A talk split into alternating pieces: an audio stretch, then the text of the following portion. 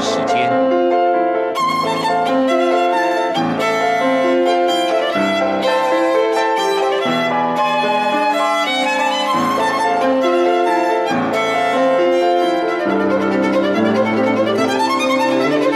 由天安门学生运动领袖王丹主讲。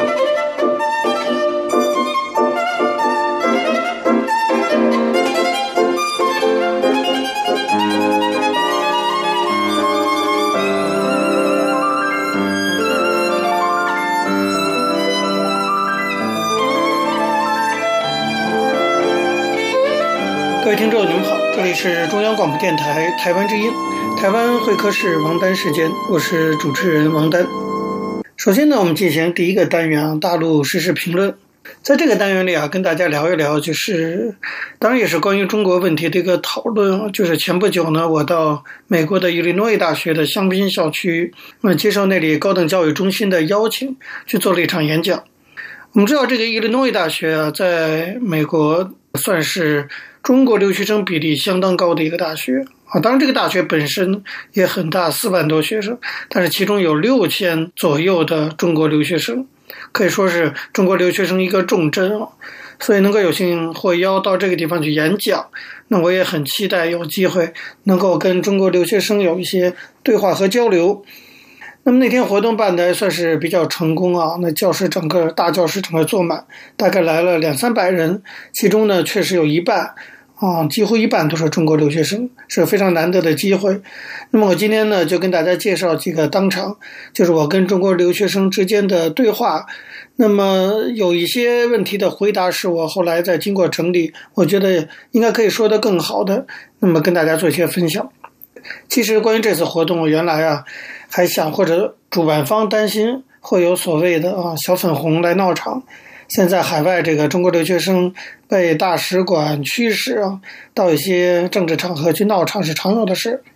不过那天我去演讲倒是没出现情况，当然还是有，你明显感觉到他是来提一些挑战性的问题的大陆留学生。比如有一个留学生就一一而再再而三的说，我很谦卑的提一个问题，但听起来问题并不是那么的谦卑哈。他说：“你老实讲，民主制度多么好。”他说：“你看美国。”是你眼中的哈民主制度的国家，可是美国犯罪率非常高，监狱中人满为患。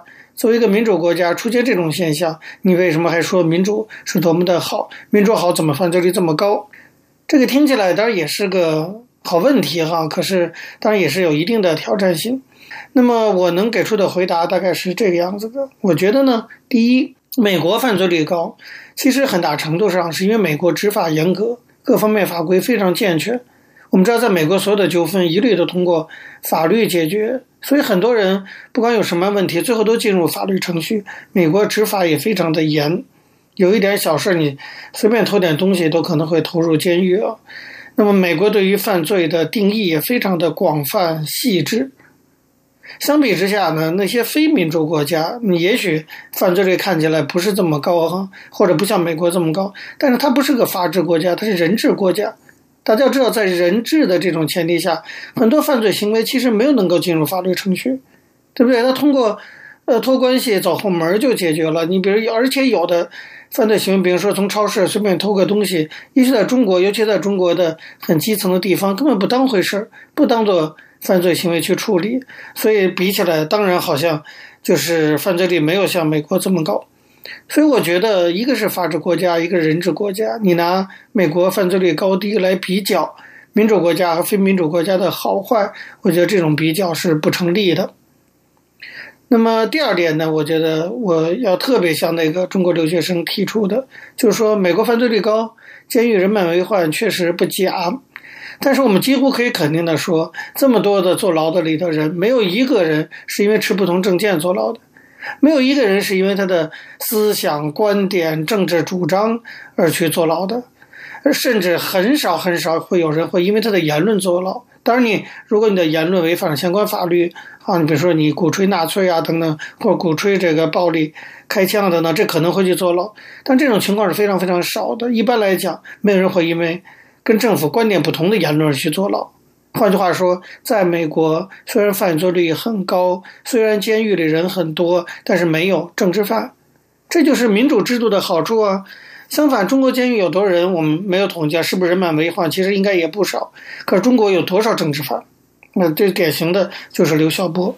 如果你硬要去比较啊，什么民主国家跟非非民主国家谁的犯罪率比较高，我觉得你也不要忘记去比较政治犯在其中占的比例。这一点是特别能够区分专制制度跟民主制度的区别的地方。最后，我觉得像美国犯罪率高，还有一个。其实可以去考虑的问题就是，比如说美国枪击案现在越来越多，这方面的犯罪率肯定是增加。这方面我也认为是美国社会管理上面出了问题。但是美国强制管理的问题是一个非常复杂的问题。我们知道在背后它有宪法保障人民拥有武器的那个定义的深意所在啊，这个是他们在建国的时候可以说是一种立国的价值，让人民拥有抵抗权。所以某种程度上说，它犯罪率高，某种程度也是在为维护基本的自由付出一定代价。当然，我也不是要为枪击案做辩护啊，因为如果代价太大的话，我相信美国的民主制度也不会坐视不管，也会做出调整。像现在关于控枪啊等等讨论也非常的多。啊，这这是我对这个关于这个留学生提出来的美国犯罪率高的问题的一个回答。此外呢，我的演讲中我讲到，就是我认为一个完整的现代化国家。应当是一个正常的英文叫 nation state，就是一个国家的英文名字到底叫什么？它不只是 nation，也不只是 state，它应该是个 nation state，所以我们叫民族国家。那么中国有比较成熟的 nation，就是民族这方面的传统概念表现都非常完整。但是我觉得中国还不能称为是一个正常的 state，就是国家。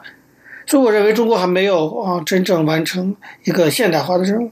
所以说，中国现在还是一个不正常的国家。我们仍然在一个构建正常国家的过程中，中国也没有走完现代化的过程。我们离真正的一个现代化的 nation state 还有相当长的距离。对这个，当然也有中国的同学表示不同意哈，我也可以理解。就他会觉得，你凭什么说中国不是个正常国家？我们啊，有军队、有宪法等等之类的哈。所以也有同学举手，希望我厘清对于。所谓不是一个正常国家这个概念的理解啊，那到底是什么意思？我我当时其实回答的比较简单，回来整理一下哈，我想也可以更完整的回答一下。那就是说，在我的理解中啊，一个正常国家你要具备一个基本的特点，那就是你要有一个公民社会，而且你的公民社会要比政府要强大，不能说政府比公民社会强大。换句话说，在国家与个人之间应该有一个公民社会，有这个社会就像一个防火墙一样，它可以保护个人不直接受到国家的伤害。我们都知道，国家其实是个必要之恶，就是虽然它是必要的，但它其实它拥有太多的权力的集中，还是很可能侵害到个人权利的。所以它是个必要的恶，我们还是需要它，可是它是恶的。为了防止它的恶的部分呢，我们需要有个社会挡在中间。那么有了这样的一个公民社会，才是一个正常的国家。一九四九年中共建国之后，就打断了从鸦片战争以后开始的一个公民社会发展的进程。啊，我们都知道，一直到文革啊等等，就根本谈不上社会的存在了。那么到了八十年代和九十年代的时候，社会也做了不少努力去建立公民社会。当时的统治者给予了一定的空间，让公民社会有一定的发展。可是习近平上台以后所作所为，在我看来，就是重新回到中共消灭社会的老路上，试图用党和国家来直接管理个人。所以，我认为这样的一种体制，它就不是一个正常的现代化的国家该有的样子。换句话说，没有民主化，没有公民社会的发展，中国就不是一个正常的国家。啊，以上就是我跟。这个大陆留学生的一些观点上的一些交锋，来跟大家做一个分享。好，各位听众，由于时间关系呢，讲到这里，我们休息一下，马上回来进行下一个单元。我曾经问个不休，你何时跟我走？可你却总是笑我一无所有。我要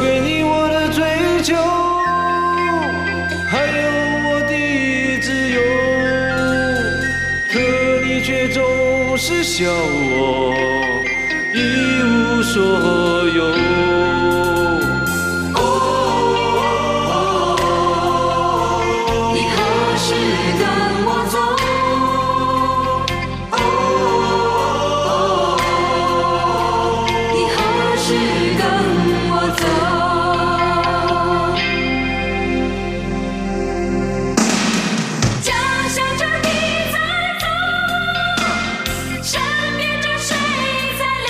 各位听众，你们好，这里是中央广播电台台湾之音，台湾会客室王丹时间，我是主持人王丹。我们接下来进行的是历史回顾专栏，在这个专栏中呢，我们要根据一些当事人的口述历史，回顾一下中国改革开放走过的历程。我们根据的是欧阳松等主编的《改革开放口述史》一书。那么从本周开始啊，我们要介绍的是重庆啊，后来变成了一个直辖市。那么重庆设立为直辖市，大概的一个经过是怎么样？我们根据蒲海清，就是重庆市后来的市长的回忆，做向大家做一些介绍。一九九七年六月十八号，重庆直辖市正式挂牌成立。在这个之前呢，蒲海清是四川省委常务副书记、重庆市委副书记、代市长，所以呢，他参与了整个重庆设立直辖市的筹备工作。九七年重庆成为直辖市呢，在蒲海清看来，实际是一种回归，因为历史上重庆曾经两次直辖，一次是国民政府时期，重庆作为陪都，也是特别市，后来改为行政院院辖市，同时也成为直辖市。第二次是中华人民共和国成立后，直到一九五四年，重庆先是中央直辖市，后改为西南行政大区直辖市。在二十世纪六十年代的重庆，虽然不再是直辖市，但仍然是四川省甚至整个西部地区最大的一个城市。当时重庆人口有四百多万，而成都城市人口还不到两百万。蒲海清是四川南部县人，但从一九六一年起在重庆上大学开始，长期在重庆学习、工作、生活，算是一个老重庆了。他回忆说，改革开放初期啊，重庆是朝气蓬勃。给人印象深刻的事情很多，比如说，一九八三年，重庆在全国第一批被列为计划单列城市，在试点过程中做了很多经济上的改革措施。当时，蒲海清在重庆钢铁公司做总经理，率先推行了厂长经理负责制。企业改革有很多的成绩。那个时候，大家普遍工作很忙很累，但八十年代的人呢，心情很好，积极性很高。到了二十世纪九十年代，重庆作为一个老工业城市，又是军工企业比较多的城市，进入了改革的一个可以说是困难的磨合期。一下子出现了几十万的下岗职工，与沿海地区甚至成都相比，重庆落后了。当时重庆很困难，经济发展不上去，老百姓生活水平降低，社会不稳定。那时候，蒲海清已经调任四川省委副书记、常务副省长。他的另一半就是他妻子的娘家呀，在重庆。那么春节他去重庆探亲，目睹了重庆交通拥挤、城市环境脏乱差，有点实在是看不过去了，就找当时的重庆市市长刘志忠聊天。他说：“志忠啊，重庆现在这个样子，你们要不顾一切想想办法，把经济、把城市建设管理搞上去。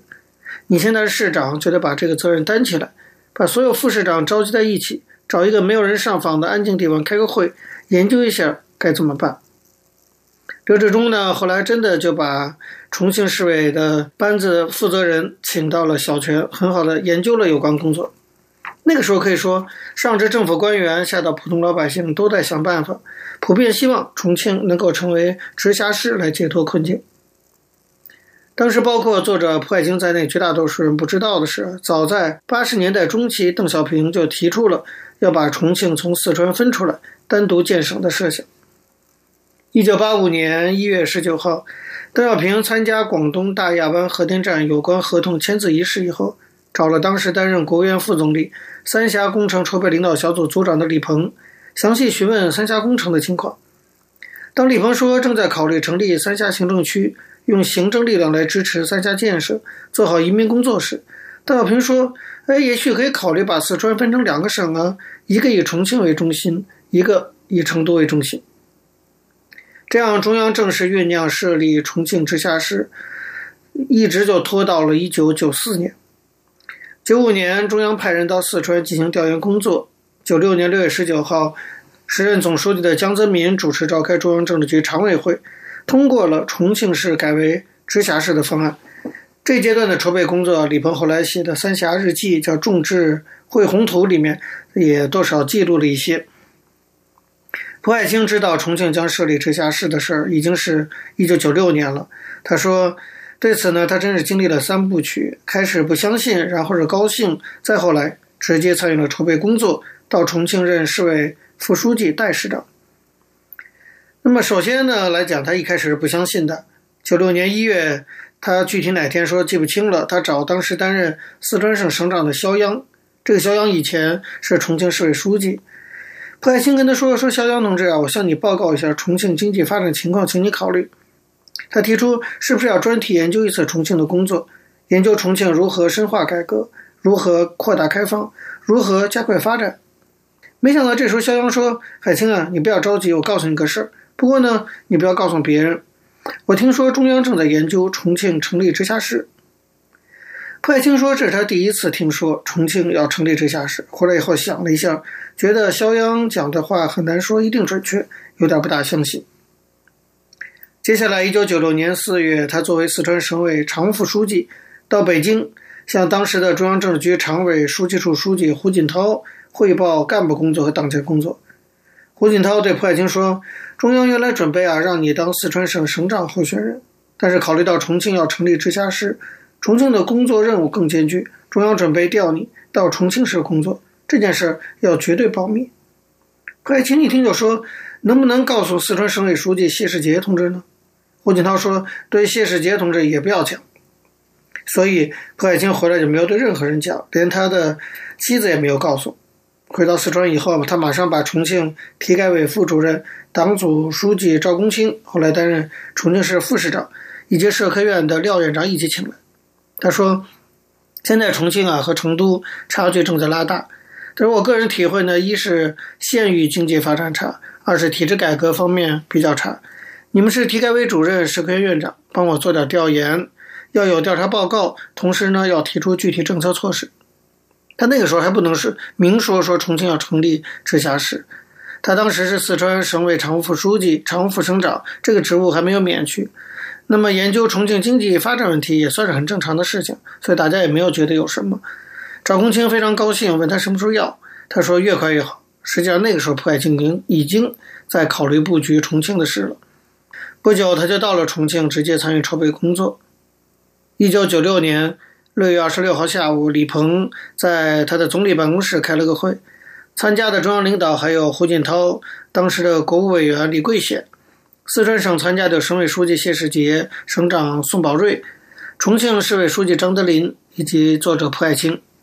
在这个会上，正式宣布成立重庆市直辖筹备领导小组。张德林任组长，蒲爱清任副组长。那么，中央为什么要考虑设立重庆直辖市？当时主要是出于三个方面原因。第一呢，是为了统筹解决好三峡库区的移民工作。当时初步测算呀，三峡、重庆库区移民占总移民的百分之八十五点七左右，实际上比例比这还要高。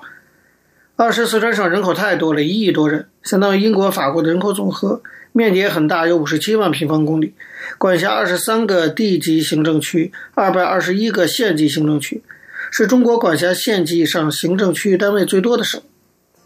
像蒲爱清，他在四川当了十一年副省长、副书记，都还没有把所有的县走完。汶川大地震的震中汶川县，他就只到过县城，其他地方都没有去过。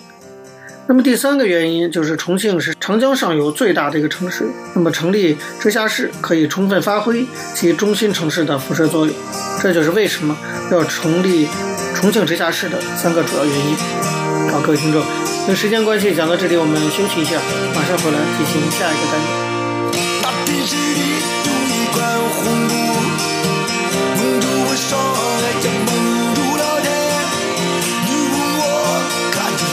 什么？我说我感觉到幸福，这个感觉只让我舒服。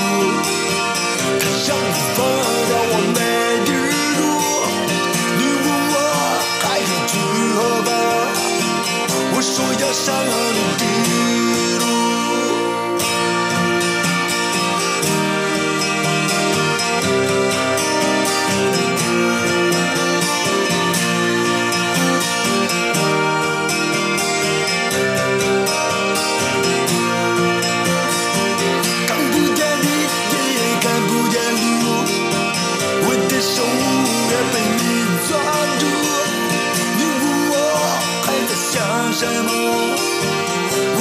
听众，你们好，这里是中央广播电台台湾之音，台湾会客室王丹世界，我是主持人王丹。在今天的台湾经验专栏中，我们继续向大家介绍的是台湾一位重要的政治人物，原高雄市长陈菊。我们希望从他的人生经历中呢，可以让大家看到台湾曾经走过的一段历史。我们依据的是张丽佳的《台湾局》一书。延续上次内容，我们讲到陈菊到台北市担任社会局长，当然就要面对很多很棘手，但是一定要去处理的问题。比如说，他讲到有一次他遇到一位从中国大陆来的老太太，要陪伴她的先生，可是又没有身份，那么来找陈菊求助。陈菊听了这故事，非常的感慨。他说，很多人在历史的洪流之中受苦受折磨，他们没有任何过错，是造化弄人。所以，身为社会局长的他，无论如何都很想协助这对悲情的可怜人。他用自己的行政裁量权协助老太太住进了浩然的夫妻房。此后，他过年过节到浩然敬老院，都看到老太太推着老先生出来参加活动。两位老人看到陈菊，总会过来向他道谢。他也特别问候他们过得到底好不好。虽然有过很多历史的伤痕破碎，至少他们现在可以守在一起了。七十多岁的老太太想替先生拿一颗馒头打一点菜，再也不必担心受到歧视了。这件小事让陈菊体会到啊，执政的人还是能够做事情的，执政还是很重要的。政府官员推动政策，依法行政，不过在法律之外，还要有一颗柔软的心，要兼顾人性与人情的行政裁量，为受苦的人多做一点事情。这是很多年前的事了，到现在陈菊还能想起那对老夫妻的事情，想到这儿，他内心都会微笑，因为他觉得能够帮助别人，真的是一件非常好的事情。不过，执政当然也会有很严酷的一面，包括陈菊在内的市府团队很快就面临了一场危机。那是一九九五年四月十七号那天凌晨，台北市汉口街的一家快乐颂 KTV 发生大火。这场大火烧死了十三个人。这时候距离陈水扁就任市长刚刚五个月，这个考验就来得这么快。半夜两点多，陈局就接到市副秘书长廖正景的电话，说发生火灾了，十几个人死亡，还有很多人重伤。陈局说：“我连脸都来不及洗，赶紧套上牛仔裤，紧急打电话叫醒司机赶到马街医院。大概是三点左右，阿扁市长已经到了。”想到执政的责任，建筑公共安全的督导，每个人都心情凝重，面色真的都是突突突，就是连面色也很难看。在赶到中心医院的太平间，二十二岁往生者简文慧的家属非常的悲痛，在那里哀嚎，抱着陈菊放声痛哭。还有一位长辈在催促陈菊和陈水扁说：“阿扁仔啊，要替我们讨回文慧的命。”一次又一次代表师傅前去慰问的陈菊。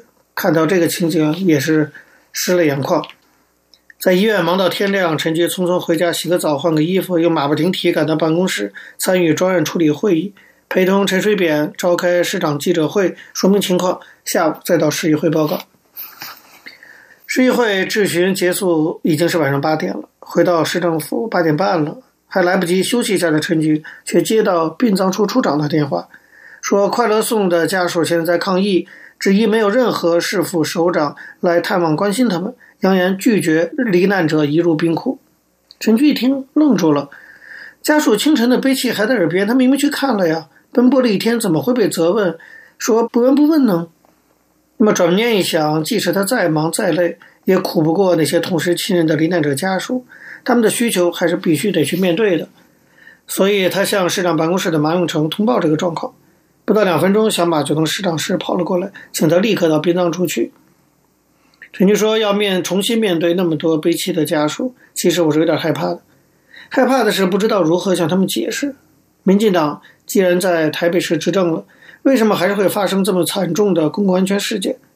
但是我终究不能不去。于是，请负责快乐颂专案小组的副市长白秀雄一同前往。那时候已经差不多晚上九点了。”当时殡葬处特别腾出一个房间安置罹难者。陈局说：“我看到遭烈火焚身而肚腹故障的身躯，静静躺在那里，其实再也经不起任何折腾。一进去，激愤不已的家属就大骂说：‘你们不用来了，来做什么呢？’有人气急了，还拿国民党要员吴伯雄爸爸刚刚往生的事情来做比拟，冷嘲热讽地说：‘哎呦，吴伯雄的爸爸的命比较值钱了，我们这些小市民算什么？’陈菊很虚心的、耐心的行礼。首先呢，向罹难者上香致祭，然后在小小的房间里，他忍着满室缭绕熏烟的烟雾，在十几具亟待安顿的遗体旁边站了两个小时，向家属一一说明市政府可以做哪些处理，怎么协助家属避免快乐颂 KTV 脱产。原本相当愤怒的那些家属，慢慢的这才心情平静下来。也有些人还算认识陈局的，对他的接纳度比较高，这样整个这个场面才渐渐平缓下来。陪伴家属，陈局一直陪到半夜十一点多才离开。走出来时候，他真的是有点想哭。他说：“执政啊，真的很辛苦。然而我内心更痛苦的是，民进党在台北市执政没多久，就发生这样的惨剧，十几条人命，十几个家庭。站在罹难者、受害者家属的立场，情何以堪呢？”在野竟可以纵情高谈阔论，执政却是如此的沉重，而且有无所不在的责任。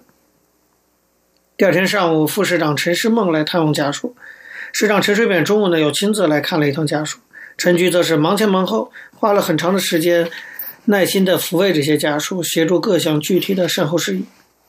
三个多月以后，在追悼法会的答谢仪式里，快乐颂 KTV 的罹难者家属致赠了一个慈爱感戴的。匾额给市长陈水扁，答谢市政府的各项协助。陈水扁把它放在每周接见市民的接见室。对陈菊来说，这个额匾意义重大。他说：“一群受害者后来却愿意表达感谢，证明用心协助大家维护权益，避免家属的情感受到二度伤害。他们终究可以了解我们所做的努力的。”后来过了很多年，有一次立委选举，陈菊呢在彰化为周清玉助选。这时有个人跑过来跟他打招呼，寒暄几句之后，自我介绍说：“我是快乐颂的家属。”陈菊立刻回想到当年家属激动的场景，当时这个人很表情是非常凶的，想不到他后来竟然可以变成他的朋友，甚至回到彰化故乡还愿意替民进党的周清玉助选。这样的事，这样的人，让陈菊永远难忘。执政就是这个样子，你当然就会面对很多的挑战呀、危机呀、困难。那么，当然，在这些挑战中，如果处理得好，你会看到人性的那些光明面。像在快乐颂事件里头，殡葬处扮演了吃重的角色。实际上，接任局长以后，陈菊才知道，殡葬原来是属于社会局的业务，他原来都不知道。在台北市社会局任内，陈菊推动了相当重要的殡葬改革。看似偶然，其实就跟他的理念是息息相通的。一开始呢，陈菊视察殡葬处的业务，就主动要求要看看停尸间。当时的状况让他很不满意。他说：“我一进去就觉得非常不舒服，因为整理的不好，味道跟环境都很差。越是这样的地方，越是应该好好整理啊！这是对死者的尊重，对往生者也是一种安慰。那么，到底要怎么样去做这种殡葬改革呢？我们下一周再继续向大家介绍。好，各位听众，由于节目时间的关系，今天的台湾会客室王丹时间到这边结束了。非常感谢您的收听。”如果各位听众对我们的节目有任何的指教，可以写信到台湾台北市北安路五十五号王丹收，或者发电子邮件信箱到八九六四 at rti dot org dot tw 给我。我是王丹，下次同一时间再见。没有烟抽